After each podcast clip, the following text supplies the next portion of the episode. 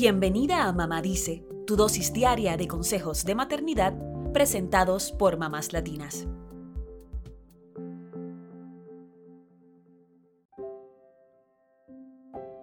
La maternidad está llena de muchas emociones intensas.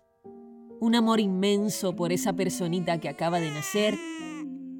Frustración por no saber qué le pasa a nuestro bebé Felicidad cuando sonríe y dice mamá por primera vez. Y sobre todo, mucha, pero que mucha culpa. Puede ser porque pensamos que no sabemos qué estamos haciendo, porque sentimos que no hacemos lo suficiente, porque nos quedamos sin energías y hasta porque pensamos que provocaremos traumas en nuestros hijos. Casi todo nos lleva a sentirnos culpables, pero permítame decirte que no estás sola en este sentimiento. En este Día Mundial del Perdón, te damos algunos trucos para liberarte de la culpa de mamá y para practicar el perdón contigo misma. Número 1. Sé realista. No puedes abarcarlo todo. Después de ser mamá, la casa no siempre estará reluciente.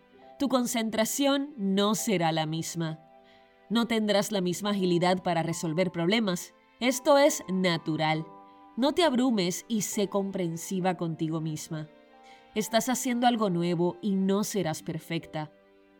La maternidad no es una competencia, así que no tienes que probarte con otras personas para validar lo que eres. Número 2. Reconoce que tus necesidades también son importantes nos hacen creer que la maternidad es sacrificio y entrega total, y este pensamiento le ha hecho daño a muchas generaciones de madres. Una madre también necesita dormir, descansar, divertirse, tener amistades y recuperar su individualidad.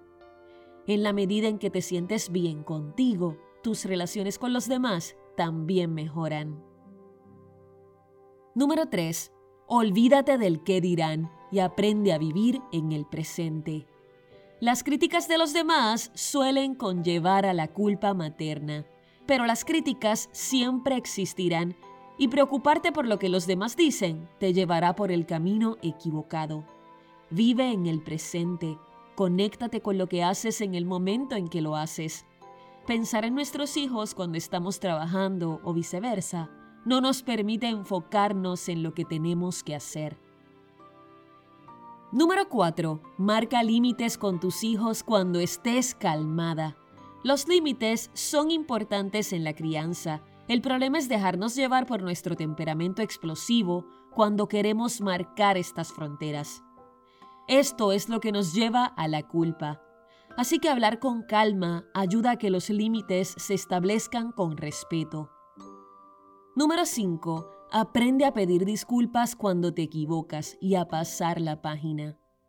Para sentirte tranquila y liberarte del remordimiento, es importante saber cuándo decir lo siento cuando te equivocas con tus hijos. Es una forma de practicar la humildad con el ejemplo y de demostrarles que debemos reconocer nuestros errores y seguir adelante.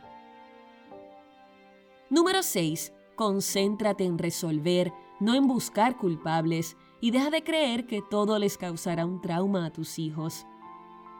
En la maternidad, los cambios son constantes. Así que debemos aprender a adaptarnos a esos cambios y a encontrar nuevas formas de resolver los retos que enfrentamos. Olvídate de autocastigarte o buscar culpables. Eso no te llevará a nada.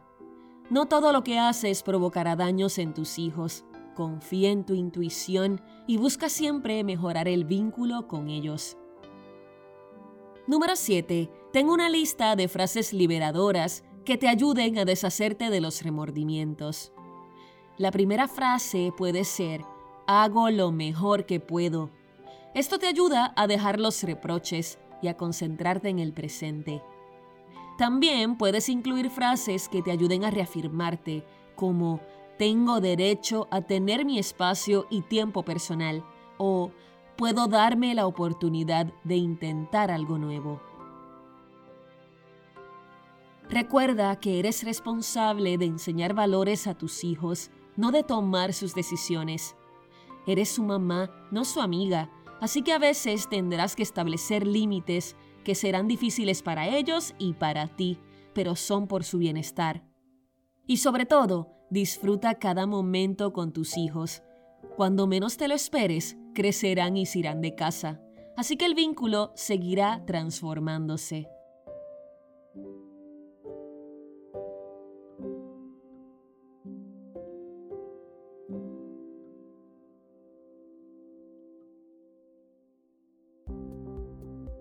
Eso es todo por hoy. Acompáñanos mañana con más consejitos aquí en Mamá Dice y síguenos en mamáslatinas.com, Mamás Latinas en Instagram y Facebook y Mamás Latinas USA en Twitter.